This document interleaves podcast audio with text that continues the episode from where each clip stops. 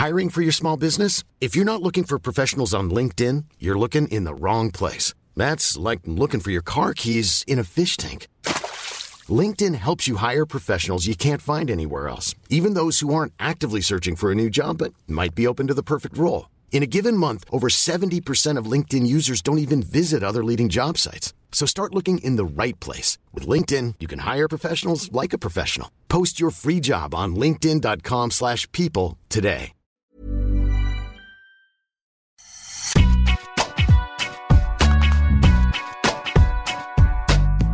Bonjour et bienvenue dans Deep Impact avec le New-Yorkais Arnaud Di Pasquale, même s'il commande de Paris. Comment ça va Arnaud? Salut Antoine, écoute très bien, très très bien. C'est le début de l'US Open et on va bien sûr traiter de la dernière levée du Grand Chelem de la saison avec trois gros sets aujourd'hui. C'est donc parti pour le warm-up, le sommaire de l'émission avec dans le premier set le retour sur la polémique de la nuit et la sortie d'Andy Murray en conférence de presse après sa défaite en 5-7 contre Stefanos Tsitsipas. Dans le deuxième set, nous allons nous projeter dans les tableaux hommes et femmes et voir les surprises possibles. Et puis, dans la troisième manche, nous allons aussi jauger les chances de nos Français. Mais c'est donc parti pour ce premier set. Et donc Stefanos Tsitsipas qui a remporté une grosse bataille en 5-7 hein, face à Andy Murray en 4h49. Et Stefanos Tsitsipas qui a bah, réitéré ce qu'il avait fait à Cincinnati. Euh, c'était euh, en demi-finale contre Sacha Zverev. Il a pris euh, deux breaks, deux longs breaks pour aller au vestiaire, pour se changer. Et bah, Andy Murray qui bah, un peu a fustigé le grec en conférence de presse, qui a dit que I lost respect for him, qu'il avait perdu le respect pour Stefanos Tsitsipas. Andy Murray qui s'était préparé à, ce, à cette éventualité-là, euh, que le grec allait prendre de, longues pauses comme ça au vestiaire, mais il dit que c'est pas mentalement que ça le que ça l'embête, mais c'est plutôt sur le plan physique, parce que c'est très dur pour lui bah, que de se rafraîchir physiquement et après de remettre la machine en route. Arnaud, qu'est-ce que ce, clash évoque pour toi? Qu'est-ce que, Quelle est ta première réaction par rapport à ce qui s'est passé la nuit dernière? Écoute, euh, t'aimes bien la nuance, hein, c'est ça? J'aime la nuance, mais quand, Est mais quand, Elle est tranchée. Alors on va la trancher, la nuance. Non, non, écoute, je suis assez tranché là-dessus d'ailleurs. Moi, ça m'agace, ça commence à, me fatiguer sérieusement ces, ces breaks longue durée, euh, qui sont là pour vraiment déstabiliser malgré tout. Qu'on le veuille ou pas, enfin, à un moment, tu peux pas traîner les pieds, y aller à, deux à l'heure. Évidemment que ça dépend, on en parlait avant l'émission, ça dépend évidemment des tournois, du, lieu où sont les vestiaires, enfin, ça peut prendre plus ou moins de temps. Mais après, il y a, l'esprit en fait. Et dans l'esprit, tu dois euh, respecter aussi ton adversaire. Tu peux pas prendre comme ça 7, 8, 10 minutes parfois euh, entre deux sets, c'est pas possible. C'est pas possible. Sauf exception, sauf si les deux sont vraiment dans, le même mood parce qu'il y a vraiment une météo très difficile. Euh, bon, et tu peux comprendre, mais autrement, non. Autrement, là, c'est. Moi, je, je, crois que je serais aussi euh, très énervé à la place d'Andy Murray parce qu'on est super border voilà, sur, sur le règlement. Alors, il y a la règle que tu vas nous rappeler, mais il y a mhm. souvent la règle et l'esprit aussi. Et là, il y a un moment en termes d'esprit, moi je trouve ça super limite. Et, évidemment, on peut comprendre euh, Andy Murray qui, comme tu le disais, à un certain âge, a besoin d'enchaîner, de ne pas justement trop se refroidir, ce qui est très difficile, de repartir tout de suite, de réchauffer euh, donc, euh, la, machine. Et, après, on, va aussi peut-être parler de 3 minutes du match, parce que ce qu'a fait Andy Murray contre le numéro 3 mondial, alors peut-être un numéro 3 mondial, certes, petit peu timoré, euh, dans le doute, euh, peut-être surpris aussi du niveau de jeu de son adversaire, euh, qui a été pris à la gorge. Il n'a pas été dominateur pendant, pendant, pendant tout le match, ouais, quasiment tout le match. Il a eu du mal, il a eu beaucoup, très inconstant, beaucoup d'irrégularités. Donc c'est d'ailleurs aussi pas, une sorte d'effet de loupe un peu, je crois, sur ses failles encore, notamment la qualité de retour qui lui manque. Enfin, on, en mhm. parle assez régulièrement. Mais quel, quel match d'Andy Murray, c'est fantastique. La rage dès le premier ou le deuxième jeu, il est comme ça, en train d'haranguer le public, le point levé, j'ai trouvé ça fou et il a envoyé un signal. C'était génial. Tu sentais qu'il avait préparé ce match avec ses tripes et qu'il avait envie de prouver qu'il n'était pas fini. Voilà. Il avait besoin de, se le prouver déjà, lui, j'imagine, mais de, le montrer aussi autour de lui à tous les gens qui sont sceptiques. Et, euh, il a eu raison, parce que quel match, enfin, en défense, physiquement, il a montré qu'il était encore là. Moi, j'ai adoré l'état d'esprit, tout. Hein. C'était top. Ouais, effectivement, c'est vrai que Murray était très mobile, j'ai trouvé. Il a rassuré euh, la planète tennis sur euh, bah, l'état de, au moins sur un match, euh, sur bah, sa, capacité à, pouvoir bouger, à pouvoir couvrir tant de terrain comme j'ai envie de dire comme il le faisait au temps de sa superbe. et, c'est vrai que c'était très jouissif de le revoir bah, aussi aussi performant. Aussi râleur. Ouais, en plus. Hein ben c'est bon signe bah quand il est râleur comme ça. Mais ouais, c'était génial. Non mais voilà, enfin, c'était important quand même de le souligner, de le mettre presque en numéro un, de se dire génial. Le, ça fait quand même quelques années maintenant que, que c'est dur. Euh, on pensait qu'il allait vraiment arrêter. Là, il y a un Open d'Australie où c'est quasiment la fin. Bien sûr. Et, euh, et le, voir comme ça, un peu renaître de ses cendres avec euh, ce match. Alors c'est pas une victoire, mais intérieurement, il doit le prendre comme une victoire. Je pense qu'il doit se hmm. dire qu'il est capable là de, retrouver comme un niveau de jeu qui va lui permettre de, tenir. Et ouais, parce que parce qu'il le tient, il le tient, il, le fait craquer, il le fait déjouer, il le fait dérailler. Ouais, il a retrouvé. Bah, c'est un fin tacticien, sa stratégie euh, mise en œuvre, son expérience, mais, mais c'est surtout physiquement. Il, a super bien couvert le terrain, il a réussi à tenir. Et ça, on s'y attendait pas sur un match de 4h30, hein, quand même. Oui, c'est vrai, 4h49. Euh, tu le disais, donc on, a souligné effectivement le, niveau de jeu euh, exceptionnel et tu as raison, il fallait le faire. Alors maintenant, parlons de, cette règle. Mm. Euh, j'ai pris le règlement de, l'ITF très, très, simplement. donc le règlement dit, je vais pas tout lire parce que c'est assez long. Grosso modo, s'il y a des circonstances indépendantes de la volonté du joueur, s'il doit changer ses vêtements, alors est-ce que le fait de transpirer énormément et d'être détrempé comme ça rentre dans cette circonstance-là. L'arbitre a le droit d'accorder un, délai supplémentaire pour euh, remédier au problème euh, et pour justement aller se changer. Donc ça, ça c'est la règle. Après, il y a bien sûr, euh, est-ce que l'arbitre peut accorder autant de temps que ça pour aller se changer et tout ça? Ça, c'est un autre sujet, c'est ce que tu disais, c'est qu'il y a la règle et après, il y a ce qu'on en fait et, comment elle, s'applique. Mais sinon, euh, il, est assez... Euh, normalement, la règle dit aussi que l'arbitre doit assurer ce qu'on appelle la continuité du jeu, la continuité du jeu entre les points. Tout ça est très réglementé, il y a 25 secondes entre les points. La continuité pendant les changements de côté euh, lors d'un set. Donc ça, c'est d'une minute trente. Et puis, à la fin de chaque set, c'est deux minutes. Il y a aussi les temps médicaux qui sont de trois minutes une fois que le diagnostic a été rendu et que le, kiné ou le médecin commence le traitement, il y a trois minutes de temps mort médical. Donc voilà ce que dit la règle. Euh, aujourd'hui, clairement, est-ce que tu penses qu'il faut puisqu'on voit que ça pose des problèmes. Est-ce que tu penses que clairement il faut préciser cette règle-là, donc il faut la changer, c'est-à-dire qu'il faut dire un temps maximum à passer dans les vestiaires, ou alors il faut rester comme ça et euh, bah, voilà compter sur le, j'ai envie de dire la bonne volonté des joueurs et des joueuses sur le circuit. C'est difficile de préciser le règlement justement et de, de réglementer un petit peu plus. C'est pas facile. Effectivement, par exemple, il y a un exemple à, Rio où quand Nishikori avait joué contre euh, Nadal, Nadal arrive à renverser la vapeur euh, contre Nishikori à la fin du, deuxième set. Et il y avait eu euh, Nishikori était parti très longtemps, pareil, se changer et tout ça, sauf que là, effectivement, apparemment, le vestiaire était assez loin du cours à Rio, donc c'était en, en, 2016 pour les Jeux Olympiques.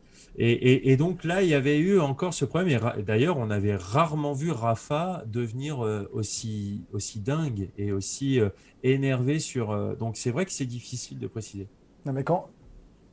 En fait, ça, peut être exceptionnel en, fonction des conditions, tu vois, c'est ce que tu avances. En revanche, mmh. après, ouais, on doit peut-être mettre un temps défini, peut-être un peu plus court, voilà, limité à, à 5 minutes maximum. Et déjà, Tu vois, ça, laisse largement le temps d'aller se changer. Si les vestiaires, et en l'occurrence là, l'US Open, c'est juste à côté, tu es quand même mm. tout proche, tu arrives, tu ne dois pas juste prendre ton temps, t'asseoir euh, et te détendre, tu vois, mm. et te rhabiller tranquillement et y retourner. Non, tu y vas pour te changer vite et tu reviens. Et puis tu reviens nickel, très bien, mais tu dois, tu dois te dépêcher. Il faut qu'il y ait quelqu'un mm. à côté. Et peut-être qu'en effet, il faut limite à donner le temps. Euh, euh, l'accompagnateur est peut-être là pour donner le temps. J'en sais rien. Possible, pourquoi pas. Mais, euh, mais ça casse le rythme, ça casse les pattes. Et, à la fin, c'est ouais, c'est pas juste. Et, trop, et ça se passait beaucoup moins. Par le passé, ça n'existait quasiment jamais, ça. Enfin, c'était très rare, franchement. Mhm. voilà, quand c'est exceptionnel, parce que conditions exceptionnelles, très bien. Mais là, c'est en train de, de se banaliser. C'est pas normal. Là, on le voit trop régulièrement. Et il a, toujours, et il a toujours fait chaud. Hein. Hmm. Oui, c'est vrai. Oui, c'est vrai, tu as raison. Il faut rappeler vraiment que les vestiaires euh, sur le Arthur Stadium, ils sont à 10 mètres à la sortie du cours. Donc, euh, c'est vraiment tout de suite euh, là. Il n'y a, pas de, a pas de distance, ça c'est sûr.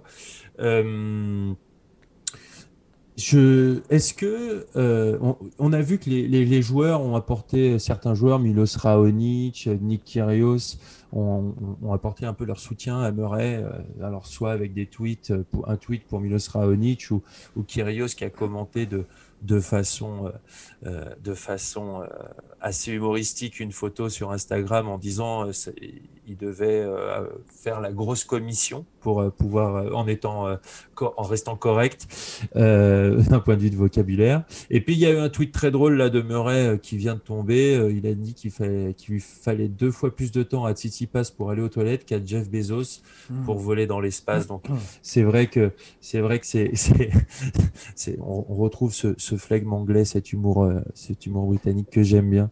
Euh, tu as raison. Est-ce que pour toi, ça veut dire, il euh, y, a vraiment ce, j'ai envie de dire, ce gentleman agreement qu'il doit y avoir entre mm. les joueurs et entre les joueuses C'est-à-dire, ok, il y a cette règle-là qui nous qui nous permet, on peut jouer avec les, on peut la, ouais, on peut jouer avec les limites de cette règle-là, mais quand même, on a un contrat moral entre nous en se disant, on joue à la régulière.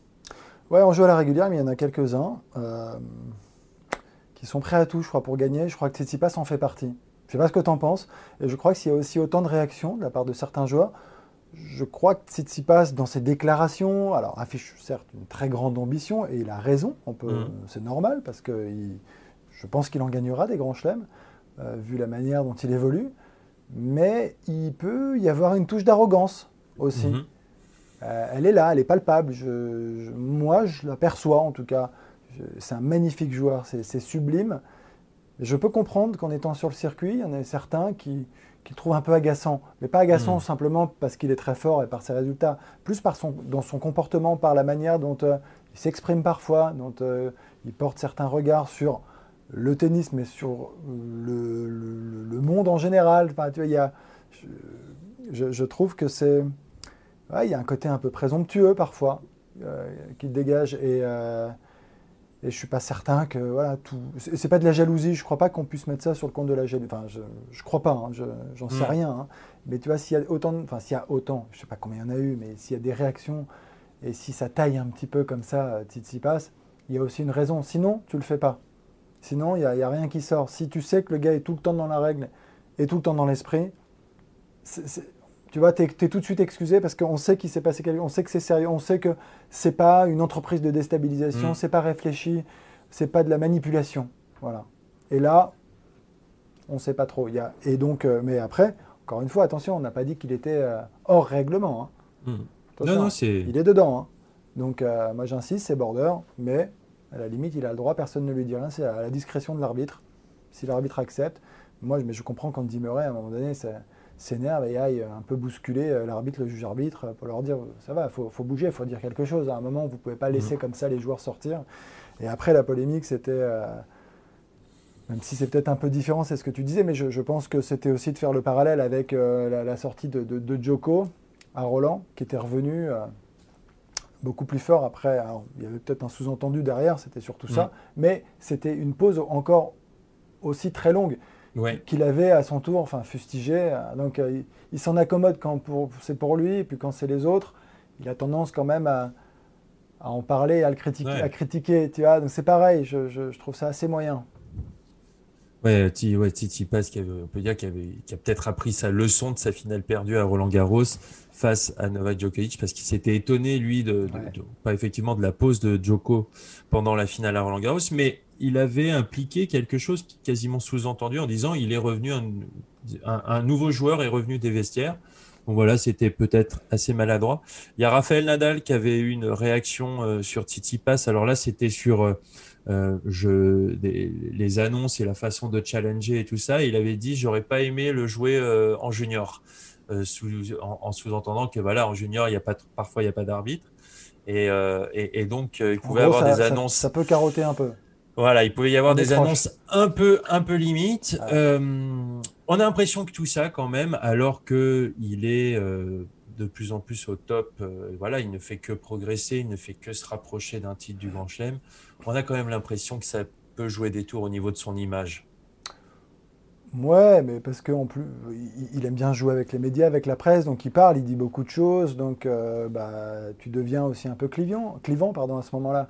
Tu prends position, c'est le jeu, c'est le jeu, mais je, crois que ça lui va bien. Hein. Il est, dans, son coin, avec son environnement, dans son petit cocon, il avance avec son père, son staff, très français d'ailleurs, euh, mais, mais il avance après peu importe, enfin, oui, est-ce que ça lui joue des tours aujourd'hui? Il est encore un peu jeune, encore un peu vert, donc il a tendance peut-être à, déborder, à pas mesurer euh, le poids peut-être de, ses paroles. Et en même temps, c'est quelqu'un, je crois, qui communique depuis très longtemps hein, sur les réseaux sociaux, donc il connaît mhm. aussi le jeu par cœur des réseaux sociaux. Il n'a pas l'air d'être perturbé par tout ça. Donc euh, voilà, lui, j'ai l'impression que c'est un, gars qui trace sa route, qui ne regarde pas vraiment euh, autour de lui et qui est dans sa bulle, qui est concentré sur ses objectifs, c'est lui. Voilà, c'est lui, euh, sans, sans, sans, parler de quelqu'un. Euh, enfin, même, tu dois être égoïste, tu dois être. Euh, enfin, pour être très fort, pour aller gagner des grands chelems, tu dois être centré sur toi. Mais je trouve que ça se ressent peut-être un peu plus que sur d'autres joueurs. Très bien, moi je pense qu'on a fait le tour sur ce premier set. Juste pour rappeler que Stefanos Tsitsipas affrontera Adrian Manarino au deuxième tour. Euh, on reviendra sur Manarino et Herbert dans le troisième set, sur le set des Français.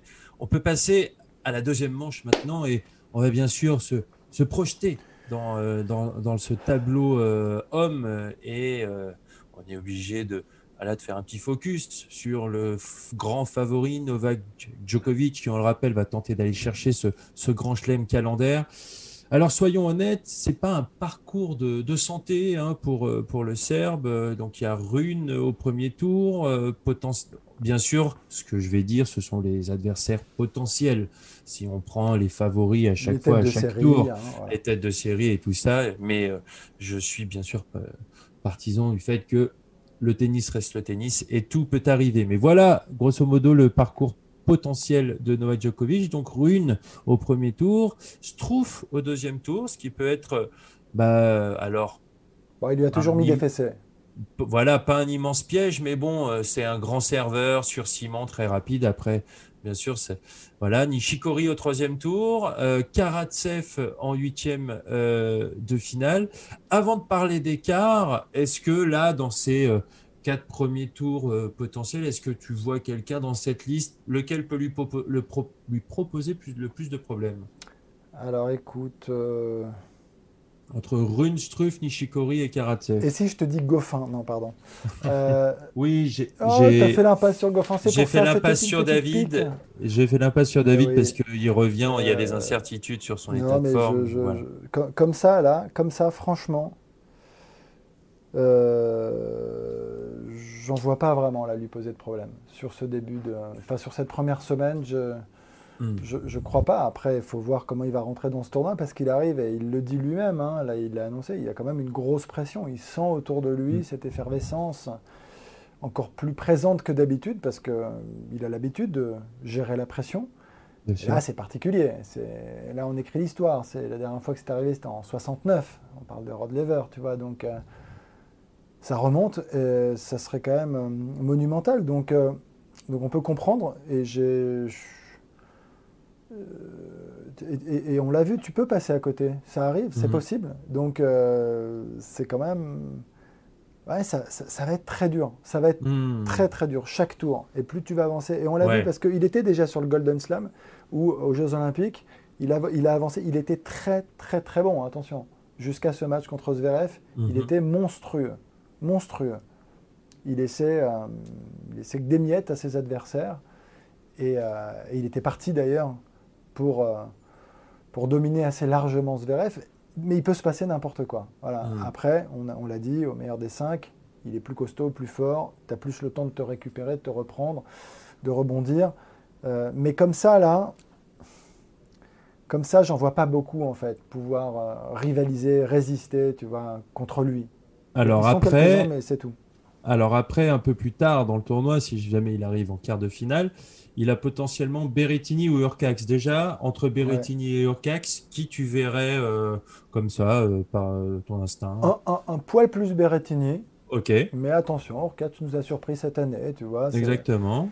C'est un peu l'envolée ou l'avènement, je sais pas, de, notre ami Urcax. Donc, donc plutôt Berrettini, et donc ce serait plutôt Berrettini en quart de finale. Est-ce qu'un Matteo Berrettini peut. Ouais. il peut. il, peut l'embêter. Il peut l'embêter. Ouais, ouais. Il peut l'embêter. Euh, on, l'a vu d'ailleurs à Roland, il y a eu de la résistance, tu vois, sur, sur mhm. terre, mais il est capable de si bien servir. Après, c'est toujours pareil, tu dois faire le match parfait, jouer sur tes forces. Lui, c'est un grand gaillard, euh, gabarit mhm. énorme, euh, gros service, coup droit.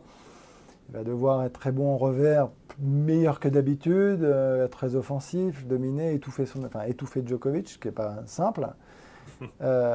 mais, mais possible, ouais. Et puis sur des surfaces donc, qui sont différentes de la Terre, où tout devient plus aléatoire. Mais bon, mm. tu te dis ça et en même temps, tu, le vois à Wim, où tu te dis que ça peut tourner très vite. À Wim, il, est plus que dominateur, il est monstrueux. Sur dur, c'est quand même euh, la surface sur laquelle il joue peut-être le mieux. Mais c'est vrai qu'il y a, une multitude d'adversaires qui, avec des jeux différents qui potentiellement peuvent voilà, venir l'enquiquiner. Effectivement, c'est aussi le, le point de vue partagé par Mats Wilander qui la même analyse, c'est-à-dire qu'effectivement le ciment est la meilleure surface de Novak Djokovic, mais c'est aussi la surface où plus d'adversaires potentiels peuvent aussi très très bien s'exprimer. Et puis donc il y aurait une demi une demi-finale potentielle, euh, voilà, une la revanche euh, de, de, Tokyo contre contre Sacha Zverev. Euh, on aura le temps de voilà, peut-être parler euh, de ça. Euh, on va s'attarder maintenant sur la deuxième partie euh, du tableau, qui, voilà, moi, pour moi, je, je pense, et encore plus avec ce qui s'est passé, et, en plus le tableau de Daniel Medvedev, j'ai l'impression que Daniel Medvedev et voilà a, le plus de chances de s'en sortir. Bien sûr, ça pourrait être Tsitsipas, mais j'ai quand même l'impression que au vu du tableau, bien, je sais que tu as une surprise que tu as nous, nous, pas du tout. parler, mais euh, mais effectivement, même pour Stefanos Tsitsipas, pour arriver en demi-finale, il y a quand même, il y a, je disais, il y a un troisième tour euh, qui peut encore lui prendre des plumes euh, potentielles contre Alcaraz, et puis un quart de finale qui peut être aussi dangereux face à un Roublev ou ou un Bautista ou un Ogier Aliassim. Donc, euh, donc pour moi, dans ce bas de tableau, ce serait Daniel Medvedev qui, pourrait sortir euh, finaliste de, de, voilà, qui pourrait se retrouver en finale face à Novak Djoko. Toi, tu, toi, t'en penses quoi?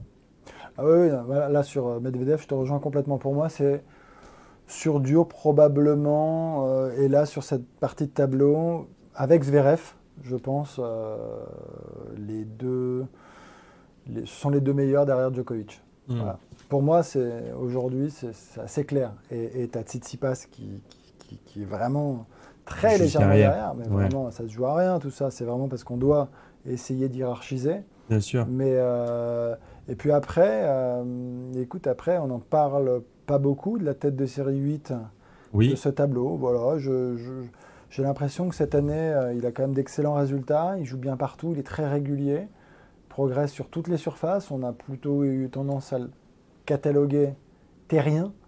Hein. Tu as l'art du suspense parce que tu n'as toujours pas dit son nom. Non, jamais. C'est le fiston euh, d'un ancien joueur norvégien lui-même, euh, de père en fils, donc une filiation comme tu peux le voir. Et, euh, Et donc le jeune Casper Rude, qui, reste jeune, qui reste jeune et qui, ben moi que j'attendais pas à ce niveau aussi vite. pour tout te dire, j'attendais pas autant de densité, de consistance, de régularité euh, chez ce joueur, qui me surprend, voilà, et qui est toujours, qui est mentalement, on sent quand même euh, très mûr. On sent mmh. vraiment beaucoup de maturité. Tu vois, tu, ça, ça, lâche, ça lâche pas de match. C'est-à-dire que, on va dire, c'est normal, mais on sait que sur la durée, il y a toujours des petits passages à vide, des petits creux. Mais il n'y en a pas beaucoup.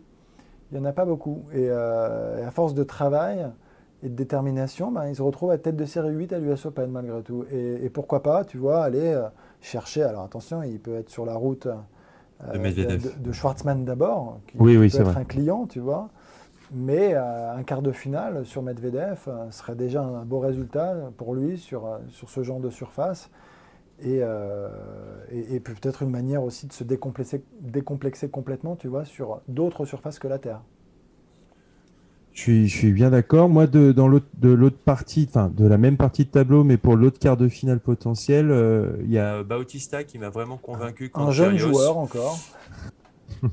et qui est, euh, qui est, qui est, qui est, qui est fascinant de, bah voilà, pareil, de, de, je sais pas comment dire. Ténacité. De... Ouais, voilà, la ténacité. Euh, on sent que, voilà, il... et je, je, pourquoi pas le voir créer la surprise, euh, se, se, tirer d'affaire d'un Ojal Yassim, même battre un Roublev, qui est quand même très en forme sur cette, sur ce début de, sur cette grande partie de saison maintenant. Mais, mais voilà, voilà un peu pour, pour le tableau homme. Chez les femmes, alors bien sûr, la grandissime favori, Ashley Barty, euh, qui euh, bah, joue Zvonareva au, premier tour, qui a, Clara Burel potentiellement au deuxième tour, Kudermetova au troisième, Bradry en huitième. Encore une fois, hein, c'est si je suis euh, une certaine logique, mais qui peut bouger. la médaille d'or au, jeu de Tokyo, Benchich en quart. Et puis, euh, bah, alors là, je fais complètement euh, part de, subjectivité. Euh, ma chouchoute Bianca Andrescu qui reviendrait ah dans la lumière dans cette US Open et pour atteindre les demi-finales face à Ashley Barty. Voilà un peu ma surprise dans cette partie de tableau. Ah, je, suis, je suis déçu. On n'a pas partagé sur le tableau féminin avant et je t'avoue que j'avais envie d'en faire des caisses ah ouais sur Andrescu. Ah, j'adore aussi. Ah, j'adore. Ah, toi aussi, t'as envie ah, J'adore. J'adore. Ah. J'adore Bianca. J'adore. Ah bah Son tennis, fabuleux. Non, mais après, c'est malheureusement euh, trop inconstant encore. Et beaucoup de blessures, de retour, euh, de, de départ, de... Hmm. compliqué. Mais, euh, mais tennistiquement, c'est génial. Et, écoute, sinon, Iga, non, on parle. Non, Iga, tu, tu crois plus en Iga T'as lâché euh, l'affaire. Iga, Iga, elle a un petit peu. Euh, ouais, j'ai l'impression que, Et en plus, elle n'a pas un tableau facile. Hein. Contre Avet, ça joue très bien. Et puis, euh, si elle passe contre Avet, je la vois perdre contre Benchich, qui m'a l'air très en forme et bien sûr très en confiance. Je la, vois, je la verrai perdre contre Benchich en huitième, mais c'est mon, c'est mon, euh, voilà, c'est mon, c'est mon sentiment. Euh, bien sûr, Carolina Pliskova toujours dangereuse. Il y a quand même euh, la révélation Paola Badoza à suivre, l'espagnol qui joue très bien. donc voilà, ça pour cette Après, elles, sont, elles, sont, elles, sont, nombreuses comme ça, je trouve. exactement. se valoir. Tu prends Sakari, c'est pareil. Euh, ouais, quand même Vitova qui est dans, dans les parages. Niveau très homogène chez les ah, femmes. Ouais, euh, même si euh, et avec Barty bien sûr qui se qui se détache. Et puis euh, dans l'autre partie de tableau, alors il y a, voilà, on, bien sûr, on parle de Sabalenka qu'on voit bah, avancer, voilà, inexorablement. Il y a Svitolina aussi, mais moi je vois aussi, je vois un potentiel Korigov qui peut, voilà, à l'US, chez elle, avec le public, bah, euh, créer, euh, créer euh, la surprise et, et, pourquoi pas se hisser en demi-finale. Et oui, carrément en demi-finale. Je, je la vois battre Osaka en huitième, tu vois. Muet. Ah bah il faut bien prendre des risques. J'aime bien quand tu prends des risques. Après, après, euh, après j'ai le droit ou pas de te suivre, hein. excuse-moi. Bah, bah, même surtout pas. Mais avoue que je prends des risques. Hein. Ah, je te parle de, non, non, un beau, je te parle de Bautista et je te parle de Korigov. Ouais, ouais, Je suis pas sûr qu'il y en ait beaucoup qui te suivent là dans cette émission.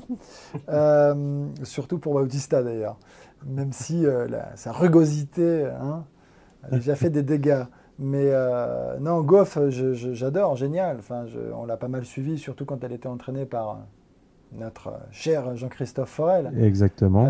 mais j'ai du mal à la voir exploser là, hmm. sur, sur, ce, sur ce grand chelem. Je, je, sais pas, je, trouve encore beaucoup de fragilité. Trop, certainement, pour euh, l'imaginer en, en, demi, comme tu le dis. Euh, je sais pas, j'ai l'impression qu'il y a quand même encore beaucoup de joueurs d'expérience là, très solides, euh, qui devraient stopper à un moment donné son, son, ascension vers la victoire. Il mais, un huitième potentiel contre Osaka. Ouais, déjà.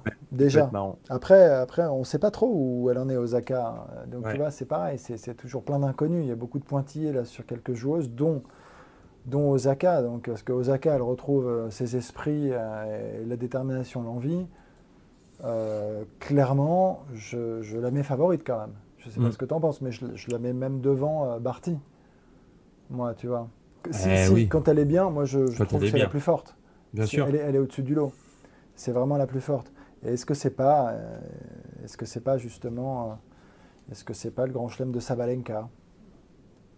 J'ai pas dit que que je le souhaitais fortement. J'ai pas dit ça.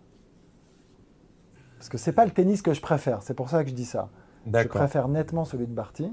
Ok. Euh, mais mais Sabalenka pareil, tu vois, elle est capable de, boxer toutes ces joueuses les unes après les autres et de les mettre KO. Donc, euh, pourquoi pas? Tête de série numéro 2.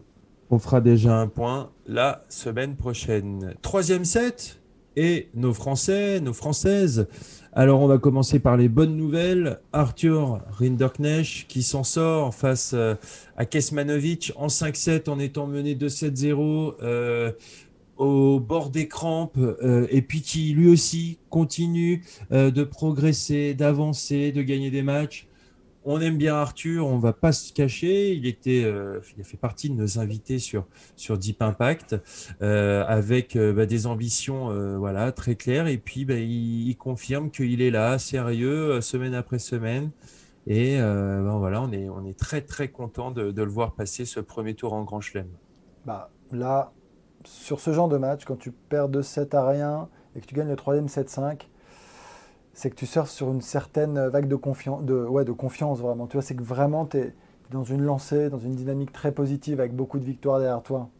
Mhm. Et, c'est comme ça que tu arrives à, inverser une tendance, tu vois, très mal engagée.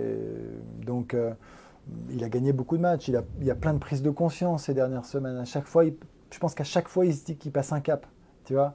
Et là, dans, dans ce grand chelem, aller euh, remporter ce premier tour, c'était en 5-7, euh, en mettant ses tripes comme ça, ça va, ça va le faire avancer encore très vite. Alors il va falloir qu'il récupère maintenant parce que le prochain tour Alcaraz, ça va être très compliqué, mais c'est génial. Ce sont des étapes voilà, qu'il arrive à, passer rapidement. Euh, on en parlait en fin d'année dernière. Il était en dehors des 100, compliqué de passer dans les 100 avec le classement, le Covid, mhm. tout avait été un peu gelé. Puis là, voilà, ça y est, c'est terminé. Et on se rend compte que bah, très vite, euh, il explose, c'est génial, c'est super. Et c'est pas terminé. Exactement, deuxième tour, donc potentiel contre Alcaraz. On en parlait tout à l'heure dans le premier set, Adrian Manarino qui a renversé Pierre Hugerbert, qui menait pareil 2-7-0, 2-7-0 un break même. Et Adrian Manarino qui, qui, manquait euh, voilà cruellement de match, qui revient un peu de blessure, euh, qui était vraiment dans l'incertitude. Et puis, bah voilà, qui arrive à, s'en sortir et, à battre Pierre Hugues euh, donc, euh, euh, sur ce premier tour. Et donc, ça fait du bien de voir bah, Adrien Manarino revenir comme ça, alors que, voilà, je le disais, il, avait, revenait un peu de blessure. Et oui, ça fait du bien, ça fait du bien. Après, ça fait du bien, mais il, a, il bat un Français, donc c'est toujours délicat d'en parler. Ça fait du bien pour lui. En revanche, tu mets 2-7-0, un break, T'imagines la déception en grand chelem, euh, on sait tout ce que ça peut engendrer en termes de confiance, euh, d'aller remporter ce genre de match. Enfin, pour, pour Pierre Hugues, c'est quand même euh, une sacrée déconvenue. mener comme ça, je sais pas, c'est quand même une petite surprise au regard de l'évolution du score. Mais oui, tant mieux après pour Adrian. Évidemment, on sait qu'Adrian, il est très, très dur à manœuvrer hein, sur ce genre de surface. C'est un excellent retourneur, qualité d'œil exceptionnelle, vraiment. Donc, il a réussi à bah, à relancer hein. Pierre Gerber, mm. qui est un excellent serveur. Euh, maintenant, euh, Maintenant, maintenant, ça doit être quand même très dur, hein, une grosse déception pour Pierre ouais. De 7-0 en break, c'est terrible. Euh, mauvaise nouvelle en revanche pour deux autres Français qui voilà étaient plutôt en forme cet été avec euh, ben, il y a Hugo Humbert qui euh, a perdu en 5-7 contre Gojosvik pareil qui est un joueur dangereux sur dur mais bon quand même avec Hugo était clairement favori sur ce match et puis la défaite en 4-7 de Benoît Père contre Dusan Lajovic euh, c'est dommage, il aurait pu se jouer au deuxième tour, donc il y aurait eu un, troisième tour euh, potentiel pour l'un des deux, et notamment en plus contre Garin, qui était la tête de série de cette partie-là de tableau. Donc c'était quand même une, une petite possibilité d'aller en deuxième semaine pour l'un des deux. Ah, on refait complètement le match, Antoine. oui, non, mais tu as raison, tu as raison. Euh, après, ouais, Gojovzik, je sais pas comment on prononce, peu importe. Je ne sais pas si Hugo se met de la pression en fait. Je me demande là, tu vois, il a quand même un nouveau statut depuis quelques mois maintenant. On sait qu'il a eu une année parfois compliquée avec. Euh, avec euh, c'est un cérébral, donc j'imagine mm. qu'il y a des questions qui doivent se poser. Qui poser et, là, euh, il est beaucoup plus attendu maintenant. depuis justement la fin de l'année dernière, où on l'a vu exceller à certains endroits sur certains matchs. Et, et, c'est là où ça devient compliqué. C'est là où cette gestion un peu de la pression, elle devient moins simple. Parce qu'au début, tu arrives et tu passes des étapes, tu grandis, tu avances. Ça se fait assez naturellement. Puis à un moment, tu plafonnes un peu. C'est plus dur parce qu'il y a moins de monde devant toi. Et c'est normal. Mmh. Et que tu as quand même réalisé quelques très belles performances. Donc on t'attend un peu plus. Donc on te dit, tiens, tu as, as battu du top 10. Donc tu dois pouvoir t'en rapprocher. Et puis c'est plus dur d'avancer parce qu'il faut faire beaucoup de points, des gros résultats. Et donc, tu penses à tout ça. Je pense que tu l'intègres et le danger, c'est ça, c'est d'être focus là-dessus et pas sur simplement continuer d'avancer, de faire tes matchs, de progresser, de gagner. Mais tu es obligatoirement un peu grignoté par ça par moment. Et là, je sais pas, mais même pour, pour lire un peu entre les lignes dans certaines interviews, c'est un peu ce que, ce que je ressens, ce que je peux percevoir.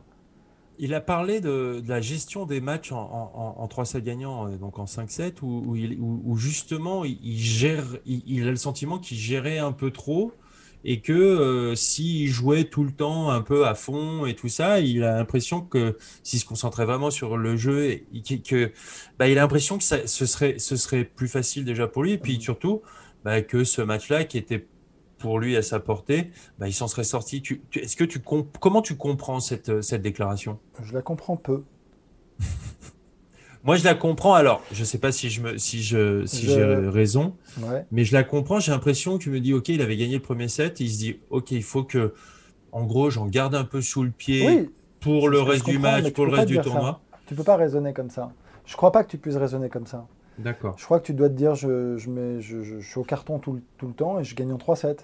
Ok. Parce que sinon, justement, en, levant un peu le pied, qu'est-ce qui se passe? Tu te relâches un peu et tu peux permettre à ton adversaire de revenir. C'est ce qui s'est passé. Mhm. Des et, des adversaires, tu l'as dit, dangereux, il en fait partie, mais ils le sont tous un peu dangereux dans ce cas.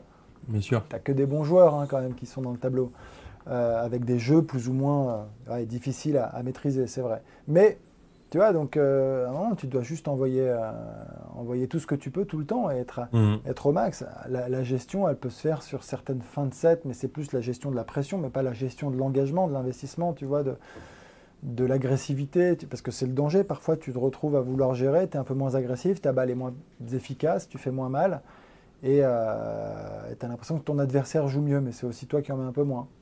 Mais ça, ça se joue à, pas grand-chose, mais c'est assez sensible quand même. Et puis pour finir ce tour sur les garçons, euh, on va parler un petit peu de Gaël, mon fils, qui. Euh, bah moi, je, je, peux le voir. Euh, pourquoi pas aller, bah aller en deuxième semaine Alors il faudrait qu'il crée la surprise au troisième tour en battant Yannick Sinner. Mais je sais pas, à l'US, je, vois capable de, de, faire exploit. Alors même si bien sûr Yannick Sinner a, remporté Washington, donc euh, voilà, on a affaire à un joueur qui est quand même en forme. Mais bon, sur les Masters 1000 précédents, l'US Open, il n'a pas été, euh, il pas été euh, très performant, si performant qu'à Washington. Donc voilà, pourquoi pas un Gaël qui a l'air un peu plus relâché et léger. relâché, léger, moi je le trouve très heureux, très bien. Voilà, exactement. Tu vois, tu le sens tu le sens épanoui, tu le sens mm. avoir retrouvé l'envie. Euh, et, quand il arrive avec euh, justement cette envie sur un grand chelem qu'il affectionne parce qu'il a déjà fait demi-finale, parce que mm. tu connais cette communion avec le public, les Américains, le show, ils adorent ça. Donc il y a un vrai truc, il se passe vraiment un truc avec Gaël euh, aux États-Unis. donc, ouais, tu as raison, moi Gaël, je, on le retrouve, on peut dire qu'on le retrouve, notre Gaël, et que, que dans, dans, ce cadre-là, il peut aller très loin et qu'il peut être dangereux. Donc après, c'est pareil, on dit ça mais on sait aussi que de temps en temps, il peut, il peut dérailler. Il y a des trous d'air. Voilà, mais, mais, mais là, franchement, on regarde ce qu'il a montré ces dernières semaines, on sent qu'il a bossé, on sent qu'il a envie, on sent que on sent qu'il est heureux, on sent que tout est, ouais, on sent que tous les facteurs convergent quand même pour aller au bout. Pour, Exactement. ouais, pour en tout cas faire un, un, un bon US. Après, qu'est-ce que ça veut dire aujourd'hui pour lui? C'est quoi? Ça va dépendre un peu de son tableau, mais si tu regardes son tableau, il y a quoi? Il y a Zverev, possiblement? Il y a Zverev possiblement en huitième, voilà. Bon, bah déjà, on serait, on serait pas mécontent de le voir en huitième contre Zverev. Si, si, si c'est ça, et pourquoi pas Et s'il arrive, tu vois, en forme contre un Zverev en huitième à l'US, on le regarde ce match. Bien sûr qu'on le regardera. Euh, pour finir, nos Françaises, euh, Alice Cornet qui a perdu contre Jabber, Mladenovic qui devait jouer contre Ta, qui s'est retiré, qui a malheureusement perdu contre Akimova, Lucky Loser, euh, au premier tour en 3-7. Et puis Caroline Garcia qui a passé le premier tour en 3-7, qui travaille avec deux nouveaux coachs, dont l'Argentin Juan Pablo Guzman. donc voilà, peut-être qu'il va y avoir une petite nouveauté euh, dès cette US Open. On va suivre aussi, bien sûr, Clara Burel. Euh, voilà, mon Deep, j'ai l'impression qu'on a fait un, tour bien dense sur ce Deep Impact. Euh, on te retrouve bien sûr aux commentaires sur l'antenne d'Eurosport tout au long de cette US Open. Je remercie Sébastien Petit à la réalisation de, cette émission. Et puis là, nous, on se retrouve la semaine prochaine, même jour, même heure. Salut. Merci Antoine, à la semaine prochaine. Salut.